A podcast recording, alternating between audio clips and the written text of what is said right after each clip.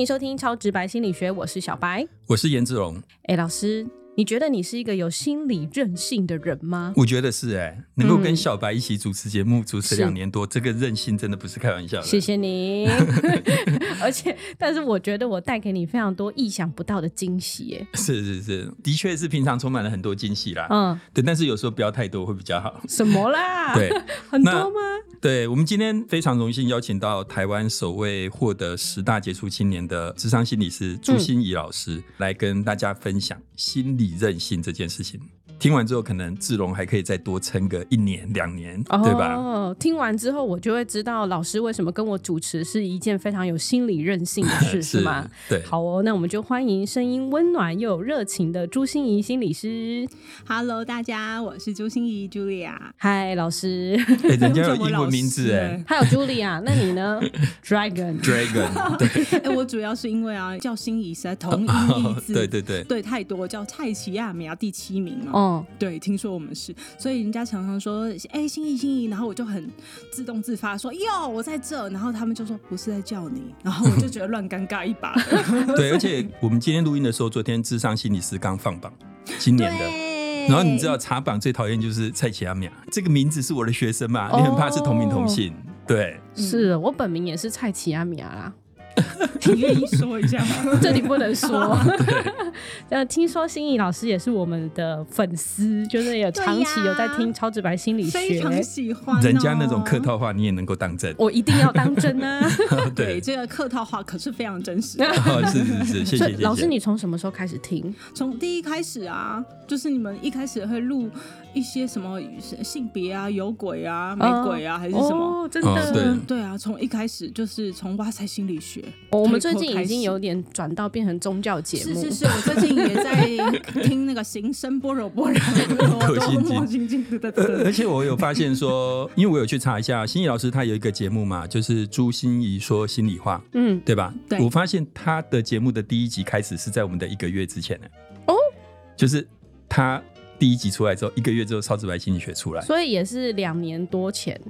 嗯，对，二零二一，二零二一年，对，二一年，嗯，可是人家收听率没你好啦，没有，我只想说比，较厉害啦。朱朱老师是我们的前辈，真的比我们早一个月出生。前辈好，呃，今天很开心可以邀请到朱心怡老师到节目上来，因为其实如果在网络上有看过老师的故事的话，大家多少都会知道老师的这个人生低潮故事，就是怎么样从一个富家女，然后我也算是富家家女吧有啦，好孔像雀公主啊，公主，然后经历了这些事情，老师要不要稍微简短的介绍您自己的故事？呃，如果简短的说起来的话，我，真的是可以一笔带过啊，就是从空中坠入到地狱这样，然后开始要念心经的那个过程。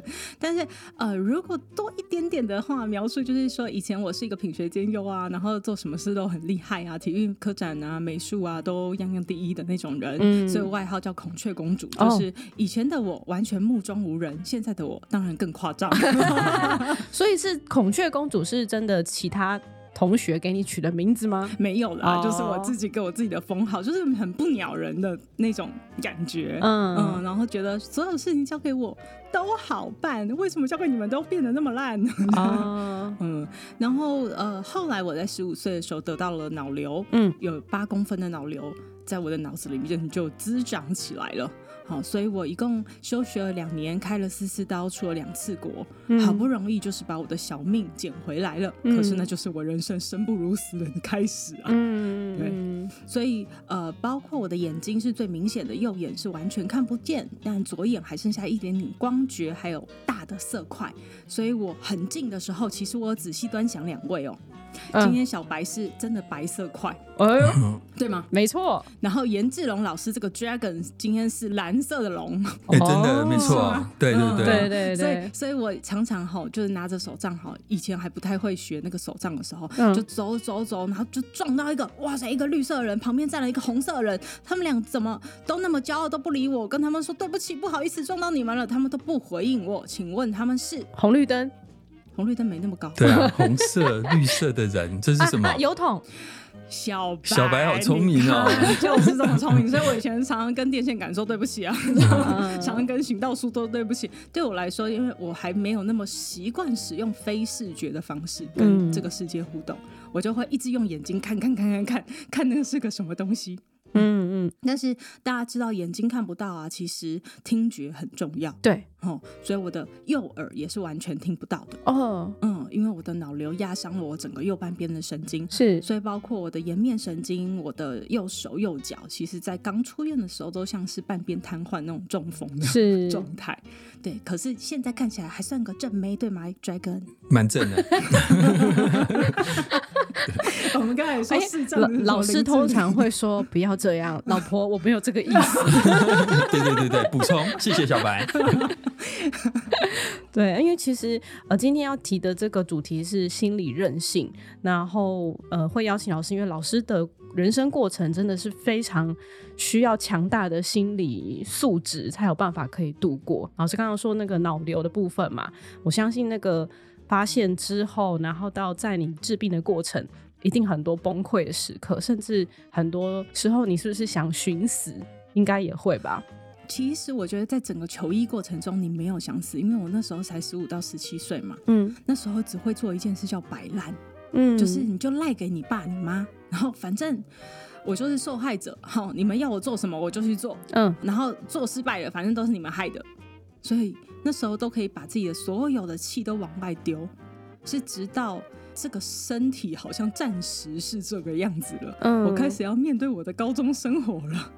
那个时候才开始有自杀、自残、自自伤等等寻死的那那个念头和做法。嗯嗯，老师是不是有些人说，就是现实生活中遇到的事情的时候，你在。啊，假设你遇到你生病，然后其实你梦里还是健康的状态，然后等到你梦里真的是生病的时候，就代表你已经认清这个事实。对，就开始要慢慢接受的时候，才是人生最可怕、最痛苦的开始啊！是这样子，是吧？我真想说，有没有小白，你是从哪边听来这种胡说八道的？就会梦梦到自己生病，等下怎样怎样怎样？哎，这是一个很好的比喻啊！啊，是是是，就是可能比如说某个亲人离开啊，可是你在梦里还梦到他活着，可是突然有一天你在梦里。也梦到他其实也过世的时候，你就代表说你心里也认定这件事，不是吗？老师没有这种说法吗？可能有这种说法啦，但是在心理学里面，我自己是没有特别看到相关的研究或什么之类的。好吧，老师又澄清了，看来没有这回事。我们就是江湖术士卖药郎中就可以了。对，那老师你要不要分享一下，就是你的这个转念的过程？因为严正老师其实对你完全是一片空白。对啊，老师你都没做我功课。也不是啦，就是他希望，就是 你有没有什么现场给他最直接的反馈的这种感觉？那因为我自己有先偷偷看过，对，因为老师最厉害的事情就是他转念的过程，是他家人给他很严厉的训练。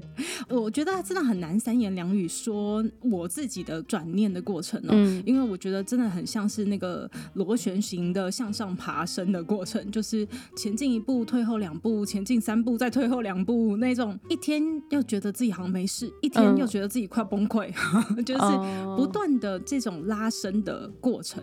如果你说呃有没有什么启动的开关？我觉得小白刚才讲最重要的一件事，心理韧性其实第一件事情。就是接纳，嗯，你要怎么不只是接纳这个事实，接纳这个现况，还要接纳自己的情绪，嗯，我觉得这个。都是我们所有在培养心理韧性的第一关，对，所以那时候呃，小白讲的这个家人对我很残忍、很狠心的事情，就是因为我觉得我那时候实在是太顽固的一个女生，我很难劝得动，很难说得动，嗯嗯，那那时候我完全不能接受，为什么是是你？对我为什么会是一个视障者？为什么老天要这么残忍？为什么这些事不是降临在别人身上，却是要降临在我身上？所以我愤。世嫉俗怨天尤人，就是非常的不能接受。那我最不能接受的就是要拿这根手杖。嗯，我不知道大家能不能想象哦，手杖对视障者来说，真的不是只是一个安全的辅具而已。就是那代表的是我的自我认同。哦，当我拿出手杖，我其实根本不需要说嘛，你们就知道，哎，我在那。对，因为拿个手杖的就是我。对，对，这就是一个视障者的代表。所以那时候对我来说，拿出来给别人看，是我绝对不能接受的事情。而我爸爸就是训练我一定要拿手杖。嗯，他从一开始，呃。跟我讲说：“哎、你不用拿，你勾着爸爸，爸爸带你上学去。”然后再开始，他要叫我自己拿出手杖，爸爸在旁边跟着我一起。然后后来他又开始退后一步，退后两步，退后三步，最后就我一个人要拿手杖去上学。嗯，其实这个拿手杖去上学的过程，对我来说已经算是一个温水煮青蛙的过程。哦，嗯，就是我觉得我已经慢慢要被煮熟了。然后那一天真的爸爸不要我了，让我自己一个人去上学的时候，我脚步走的尽量快啊，然后头尽量低啊，拜托不要有人看到我，好丢脸，好羞耻，这样。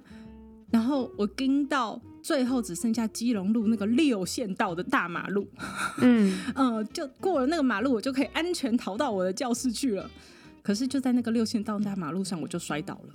嗯，嗯，那那时候我真的觉得好痛，可是我也发现那巅峰上班时间嘛，就是根本没有人来理我，然后只听得到高跟鞋啊、脚步声啊，然后机车啊、汽车啊所所以你跌倒都没有人去扶你或什么的，没有人，没有人，嗯，真的。然后我也，我也太冷漠了吧？这个台北，对，大家都很匆忙，大家都很就是很匆忙、很匆忙的样子。然后我也我老实说也不知道那个时间过了多久，可能我羞愧了，觉得过了三个小时，可是其实只过了一分钟，对，所以我感觉时间过了很久都没有人来帮我，我就自己站起来，硬盯的，对，把我的手那个书包拿起来，手杖拿起来，然后就假装坚强，什么事都没有的回教室。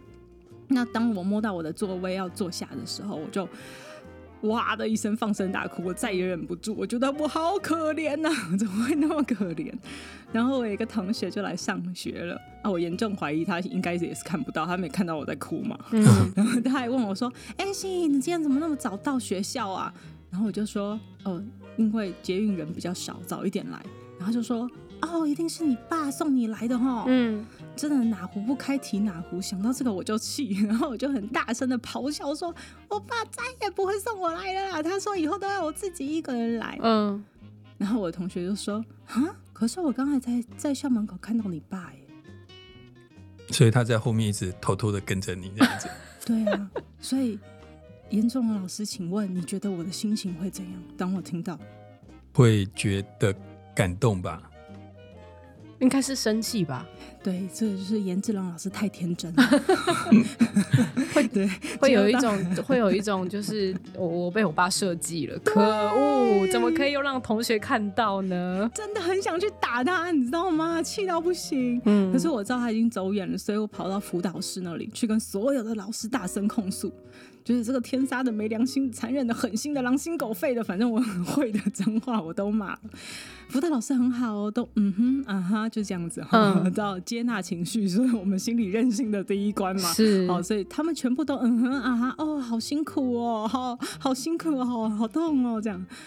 结果回教室送我回去做早自习的时候，辅导老师就问了我两句话，但是这两句话可能就是我启动心理韧性的开关。嗯是，第一句话，老师问我说：“心怡，你可以想象吗？你爸爸那时候在后面眼睁睁看着你摔倒，可是却要忍住自己不能上前去救你的心情。”嗯其实那时候我第一次感觉我心好痛，然后那种感觉不是为了我自己痛，是我为了我爸痛，因为那嗯时候才念完国文课本的朱自清的《背影》。嗯 对你真的能去想象一个人看着心爱的人跌倒，可是又不能去救你的心情是什么？嗯对，然后第二个辅导老师又问我说：“那心怡，你知道你爸为什么要这么做吗？”我那时候就真的知道啊，我爸爸就是想要告诉我说，如果我死都不接纳我自己就是个视障者，如果我自己不愿意拿起我的白手杖，我还是可以怨天怨地、怨自己、怨社会、怨 怨所有的一切，怎么都对我那么不公平。但是我的人生就卡在这里，然后对所有爱我的人，他们很爱我，可是他们也不可能代替我，他们也只能看着我，就很难过而已。嗯嗯，所以是我要该下决定的，嗯，就是我要不要开始面对我自己的生活，还是要一直逃避这件事情，嗯嗯。所以我觉得这不是代表我的人生从此一帆风顺哦，而是从那一刻开始，我应该是懂了一件事，就是懂了我的人生方向。如果朝向我原来的路上走会怎么样？可是如果我朝向另外一个方面，有可能有不一样吗？嗯，嗯，这就是转念的过程。对，就其实也没有很大的转啊，可是就是一个很大的松动，我觉得。对，嗯就是你的转念是因为理解了周边的人他对你的爱，嗯，跟也体谅他们也有心疼的一面，所以开始改变嘛。其实我早就知道他们心疼，只是我不想知道。然后就算我知道，我也觉得你们都不懂我，你们怎么能代替我受苦？你们 你们知道说风凉话，什么上帝为你什么、嗯什么开了一扇门，还是对，先窗还是门呢、我常常搞不清楚这句话是怎么为为你关了一扇门，就会为你开一扇窗什么风窗？凉话又不是那关得上你的怎么样，嗯就会很生气这样。可是我觉得那个松动的过程是说，你不只害了你的家人，你如果卡在这里，你害了你自己的一辈子。嗯除非你想要解决你自己。嗯，没错。对，严志勇老师有没有针对心理韧性可以说点话的？就是对，如果如果心理韧性的过程中，第一步是真的要接纳情绪吗？我可以不要讲吗？因为我觉得人家讲的东西都有血有肉、欸，但你讲的东西是没 我都讲的东西都是冷冰冰的不知识，怎么会？对，不过我觉得，嗯，我现在真的要讲知识吗？嗯，对啊，因为 我好有压力哦。差差不多时间，嗯，现在差不多时差不多时间要讲喽说，你要讲不然我 怕志勇老师一直没有讲话。好好是是是，就是说，我觉得啦哈，嗯我我们先讲，我觉得在朱老师这么感性的话语后面要讲心理学的东西，我实在是觉得，因为我讲的东西可能就是比较还是比较理性一点。那我先讲一下，就是说，像心理韧性这一类的东西，其实都跟心理学里面所谓正向心理学的运动有关。嗯，那这个所谓正向心理学运动，譬如说我问小白说，心理学家里面，对我讲心理学家，你会想到谁？颜志龙，他真的很优秀，还有别的吗？我脑子全部都是颜志龙。一般人大家常常都会想到 哇塞，你真的有有有前途，有前途，有前途，对不对？对对他转念，他跟我在一起久了就转念以。前他老师问我说最帅的人是谁，我嗯嗯，还没办法，就是 符合他想要的答案。现在可以了所，以小白的心理韧性有被养起来。对，那一般人大家常常会想到一个名字，就是弗洛伊德嘛。好嗯，那弗洛伊德算是心理学家最有名，但是弗洛伊德或是早期很多心理学家，他们对人的想法比较负面。比如说弗洛伊德说性跟攻击是人最重要的本能。好，那反正总之他们就觉得要多去看人类正向的东西，所以才后来有所谓正向心理学的运动。那这个正向心理学运动在后来当然心理韧性就跟这个有关。那这种心理韧性的议题最根本的，其实就像刚刚朱老师讲的，其实它指的就是你在面对逆境的时候有效应应的能力。嗯，面对逆境有效应应，所以其实它就是两件事情嘛。第一个，你一定要有逆境，对，譬如说我们超直白心理学，好好好好有逆境逆境，哦。对吧？所以第一个你面对的逆 境，朱老师笑了他想说你是哪门子逆对你们竟境？然敢在我面前，你们俩互为逆境，好有道理哦。所以我们已经找到解决逆境的方法了。没错，就是先解决对方。所以第一个你要先有所谓的逆境，然后第二个，每一个人面对逆境的时候的应应态度不一样，所以心理韧性的另外一个重点就是你是积极的去面对它。对，而不是很消极的。像朱老师一开始的状况，当然就不是一个心理韧性的状况，就是他面对一个非常强大的逆境，但是他用了一个比较负面的方法去应应嘛。嗯，那这个机器人应应，譬如说以我们来讲好了，虽然我们流量不好，但是我们不断的催眠自己，我们不是为了名利，所以你意思是说，我们积极的说服自己？积极的说服自己，嗯我们是为了听众，哦，我们是在做法布施。没错，那这个刚刚讲到哈，我觉得有一些东西跟呃那个朱老师是很有呼应的，因为一般谈到心理韧性，常常谈到两个内在因素跟外在因素。对，内在因素就是你的个人的特性，也就是所谓的自尊。其实你必须要接纳自我，那就是刚老师刚刚讲的，拿出手杖的那一刻。对对对，就是你要接纳自己的正向，尤其是正向的部分，正向的自我概念，而不是一直 focus 在负向的部分。嗯，好，所以跟心理韧性有关的一个很重要的内在因素，常常被谈到的就是自尊。对，好，然后第二个是外在因素，这个外在因素常常谈到就是社会支持。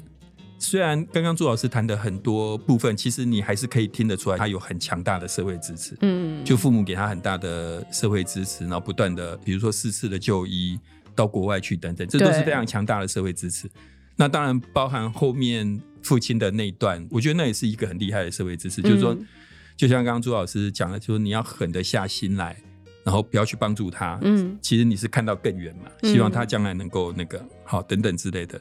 所以我觉得，呃，大概是这样啦。就是所谓的心理韧性，大概是我需要 summary 吗？呃，不用 summary 了。对，对可是就是，其实我觉得每一个人都会有人生低潮啦，这个很正常。只是你的低潮多低，然后你的突发状况有多严重，嗯呃，来因应你的呃应付的方式嘛。那像心意老师后来也是成为很棒的智商师。那智商的过程，我相信你也一定遇到各式各样就是情绪崩溃的时候。那通常像遇到人生低潮的时候，他需要心理韧性的时候，你会给他什么建议？呃，其实我不会给建议耶，哦 我觉得心理师不是给药方的人，所以你会听他说但是我们，会引导他嗯往心理韧性的方向走。嗯，那我最常看到，其实在我的物谈室里面，大家会缺少心理韧性去面对这件事。我觉得最主要有三件事情，嗯。一个是情绪卡住了，对，第二个是认知扭不过来，第三个是行为出不去，嗯，就是跨出舒适圈的那个勇气是很困难的。嗯。就像我们现在躺平族很多，然后因为我觉得这现在是最有 CP 值的一个选择，因为你真的不知道努力了会不会有得到，然后你也不知道做 Podcast 是不是真的有流量，嗯 然后我们就只能催眠自己要做法布施，这样。对，所以我觉得呃这几个都是我在物谈室里面常常会看到的，可是嗯心理韧性其实都有一个方向。嗯，我研究心理韧性到现在的感觉，虽然我在研究老师前面真的是不敢说研究哈，就是我这个江湖派的，从我的个案身上里面慢慢发现，就是心理韧性其实只有两个方向，一个叫弹性，一嗯个叫柔软。嗯你去想一下，你去想一下，一个玻璃杯哈摔到地上，它摔碎了，回得来吗？回不来啊，那一张纸如果把它撕碎了，回得来吗？也回不来，回不来。那如果像我刚才有示范给大家看一个手杖，我的手杖是可以折叠的，对你们有发现吗？有有好嗯折叠起来它是可以折叠的，但是我要甩开，它也可以甩开，折叠又可以折叠，为什么它可以做到这样？弹性，非常好，它里面一定要有弹簧绳。嗯，所以其实心理韧性是要我们每一个人的心都变成弹簧，我们要柔软有弹性。我们遇到外在的挤压的时候，它是弹得回来的。嗯嗯，那我们在物谈室里面就是要帮忙大家，就是怎么样让你的心变得不要非黑即白，开始有各式各样的思考。好、你出得来，然后呢，你的心不要僵硬，柔软的反面就是僵化嘛。嗯我们很多时候为什么会盯在那？因为我们的情绪过不去，常常都有好多卡关、好多包装，然后好多武装和防卫在那边。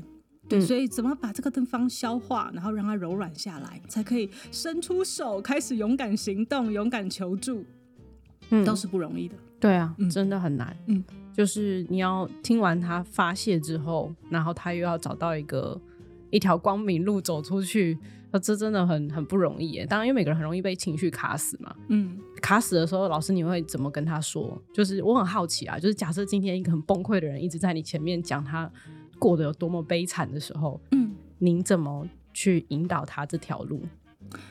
就是这个就是要一个阶段性的。你看崩溃，如果我们马上把它从黑变到白是很困难的。我所以我们黑会有一点点深灰哦，啊、我们先从深灰开始。所以你现在很难过、哦，你现在很伤心，但是不会用崩溃了哦，哦也不用抓狂，然后让它慢慢能够到深灰，到深灰我们才可以把它变慢慢浅灰。嗯，一个过程。对，我觉得大家可以就是听到这里去听我们之前宗教的节目，因为，柔软跟弹性，我就想到老师之前介绍的。嗯，对，柔软讲的就是以天下之至柔，诚实天下之至刚，请听《道德经》那集。没错，然后我觉得啊，虽然就有点开玩笑，但是真心这样觉得，就是说，像刚刚嗯讲到这个心理的弹性，还有像刚刚朱老师分享一些经验，其实你可以发现说，接纳它很重要，就是说你必须要接受这个既定的状况跟事实，它就是摔碎的玻璃，它没办法回来了。那在这里情况之下，它就很像我们之前讲的心经，嗯 悟空嘛，空的意思就是这就是因缘，我是说某些原因造成的这个结果，你必须要接纳它，才有接下来转化或是弹性的可能性。如果你一直不愿意接纳它，其实你很难有弹性。没错。，嗯，那我很好奇的是，两位心灵师师字江湖派师字辈的智商师、心理师，他学术派 就是呃，总是有方法可以训练的吧？关于心理韧性，因为我们不是每一个人遇到这么可怕的外在事件，我们都有办法。因为个性不一样，所以有些人积极程度也有差。那我们平常要怎么样让自己可以增加心理韧性呢？我们请前辈先来，有吗？有方法吗？老师，美国 APA 它有讲一些改变人心理韧性的方法，其中一个我觉得比较特别，很多可能讲了大家会觉得有点啊都知道。嗯有一个我觉得比较特别，就是说你要把你的时间轴或是视框拉长。简单来讲，就是我我举例啦，很多学生啊，有时候你看他们失恋，爱的死去活来，对，因为他觉得这个人就是他一辈子，就是他的一辈子嘛，嗯没错吧？可是你把他时间轴一拉长，就会发现这个人只是你生命中的一个过客。嗯那我们之所以很多时候走不出来，会没办法改变认知，跟你把时间放得很短来看事情有关。那嗯因为人处在那个情绪当下，常常会认知在化，所以你没办法拉长来看。所以 APA 他就讲了其中一个方案，他就说你可以试着把时间轴拉长来看，一年还是这个样子吗？我一年还会这么心痛吗？嗯，我三年还会这么痛吗？我一辈子到七十岁，我还会记得这个人念念不忘吗？其实不会，哎，所以可以试着拉时间走这个方式。嗯，好，会不会有人不错跟欸不错，对啊，这是一个方式。会不会有人跟老师说：“老师，我可以为了他单身十年？” 啊杨过说他可以单身十六年。杨过那个真的很瞎、啊，杨过很瞎是吗？杨过那个我顺便讲一下，就是说之前我有一个学生写那个嗯写论文嘛，他专题研究就是做金庸，我就发现他觉得金庸不好看啊。嗯然后因为他们是年轻人，我就发现对，的确像刚刚小白讲的杨过这种，就是在年轻人眼里会觉得很瞎，瞎怎么可能？对，会类似这样子。嗯哦，但是拉长时间走，我觉得是一个可以思考的方式。嗯对。那心仪老师觉得呢？自己要怎么增加心理韧性？我当然觉得他是绝对可以培养和训练，所以我才会致力一直推广这件事嘛。是所以如果我简单一句话来说的话，就请听朱心怡说心里话 podcast，对，因为里面我每一集都在跟大家分享培养心理韧性的方法。是那在情绪上面，很多人被情绪卡关的时候，对，呃，我觉得我们心理韧性就有做很多事情，比如说呃情绪的承受力练习，理解你的情绪包装。情绪包装大家有感觉吗？就是很多人他喜欢用某一种情绪来表达他所有的情绪，嗯比如说我变得愤世嫉俗，我对什么事都很生气，嗯但其实里面是有好多难过。对我无法承受的一些情绪都包在里面。嗯可是我就是用那个气鼓鼓的样子，还有人是用正向的情绪，有什么都没关系，无所谓，OK。但是你知道，他全部都压在心里，就变一大包，然后只会用微笑的样子对待家。嗯对，所以呃，我觉得那个情绪的介入上面，情绪的重点就是要去理解它。我们都很想要去解决问题嘛，问题要解决，情绪只需要理解，嗯情绪没有什么要解决的，因为情绪就是你。嗯 对，所以你就要理解自己的情绪就好。你当你理解了自己以后，情绪就会一波一波浪潮就会慢慢退。退的时候，你的理智才有办法认知，才有办法很多的出来去做嗯有智慧的判断。哦，就像我自己那时候有一次很大的那个失去了一个我觉得一定会得到的 case 大 case，对，然后而且是我一个哎、非我们从来没有过这种 case 哎、对，麻烦朱心怡老师介绍了。是是是，对，是我一个非常好的朋友呢，他跟我讲说这个一定会成，一定会成。嗯然后我就满怀信心啊，跟我的团队讲说我们努力啊，我们努力啊，做好所有的 proposal 啊，然后什么东西，然后就是我也得到那个 case 百分之九十九点九没有问题。就大家听到我这种起手式，就会知道结果是什么嘛，对不对？所以当宣布说，哎、根本不是我们中选，嗯是别人的时候，我好难过。其实我当下是非常难过，可是因为我是老板，嗯你知道老板很辛苦的一件事，就是我需要安慰我的下面的所有的团队伙伴，然后跟他们用心理韧性、正面积极喊话，有没有嗯？对这次经验带给我们很大的学习，是啊我们都把准机会是留给准备好的人，所以我们都准备好了，我们就等待下一个机会，什么什么。没有，我们节目平常不如意，都是小白在安慰我。没关系啦，老师，我们做开心就好了。对对对，对对对，然后我的朋友其实我我也要安慰我那个朋友，因为我朋友也一直在跟我讲说对不起，怎么会这样？我也不知道为什么会这样。我就跟他讲没关系，没有关系，这也不是你能控制的。嗯可是你说我心里有没有情绪？很多。嗯，当下我以为我自己 EQ 表现非常好，你知道吗？然后我就出去晚上还跟朋友去吃饭，就朋友只是轻描淡写的问我说：“哎，那个 case 怎么样啦？”我跟你讲，我就 眼泪飙出来了，就是我也不知道我在哭什么，就是为什么我会哭成这样呢？然后我回家就开始真的好好梳理我的情绪，所以。大家情绪真的不需要责骂他，不需要批评他，你就需要理解他。就是我发现那里面我好多情绪，就是我对我朋友有点失望，有点难过，甚至我对我自己开始有点怀疑，是不是我能力真的不好，是不是我真的不够？为什么人家没有选我？嗯嗯，然后我也觉得我要身负那个角色，还要去安慰我团队，是一个压抑又压抑的情绪。嗯嗯，所以。当我把很多的情绪都逐渐厘清以后，大家有没有感觉常常就是哭一哭，你也不知道事情得到了什么解决，可是你就觉得比较有力气了。对，嗯，其实就是一个梳理情绪的过程，去理解你自己。嗯嗯嗯。所以，如果从情绪入手，我们来做心理韧性的调试，可能就会是这样了解的过程。总之就是。大家请拥抱自己吧，不要责怪自己，就是有情绪都很正常的。那最后，刚刚其实老师有提到说，心理韧性有个很重要的呃项目，就是社会支持。那万一您周边就是周边的人真的有人遇到极大的低潮，需要你给一些支持的话，你会建议大家怎么做？不是我本人哦，觉得我可能。呃，旁边比如严志荣老师，因为 podcast 才收听率太低了，超级没有心理韧性的状态之下，我怎么样开导老师，引导他走向一个光明就是尽量把我们的节目推荐给别人。谢谢。就是朱信老师有没有什么建议呢？好，呃，我们都知道这个时候我们最需要做的就叫倾听和陪伴嘛，这个是老生常谈。嗯。可是很多人不知道怎么做倾听和陪伴。嗯。好，所以倾听和陪伴其实。怎么办？我怕我一说起来又很可怕。好，同理心有五大忌讳，五大忌讳，我们有五个不要说的话，有三个要说的话。第一个是什么？五个不要说的话，第一个是不要说不，就是你绝对不要跟他讲，不要难过，不要哭，不要想太多，因为这就是否认他的情绪。第二个，也不要告诉他应该。嗯，你你这种一点小事，你怎么可以难过呢？我们应该要 积极向上啊！严志龙老师知道吗？知道，我知道，我会努力的。他一定会觉得他被你打压。嗯，然后第三个，不要强迫他转念，因为转念都是我们个人的事情。不要上帝为你关了一扇窗的那种话又再说一次。嗯，然后第四个，千万不要跟他说给建议。嗯，为什么呢？建议感觉是你比较优秀，你比较优越，你才会说哦，那你就怎样怎样做就好了嘛。这种都是指导教授才给我们的，就是因为他比较优秀，所以指导教授很惹人厌。你你说你吗？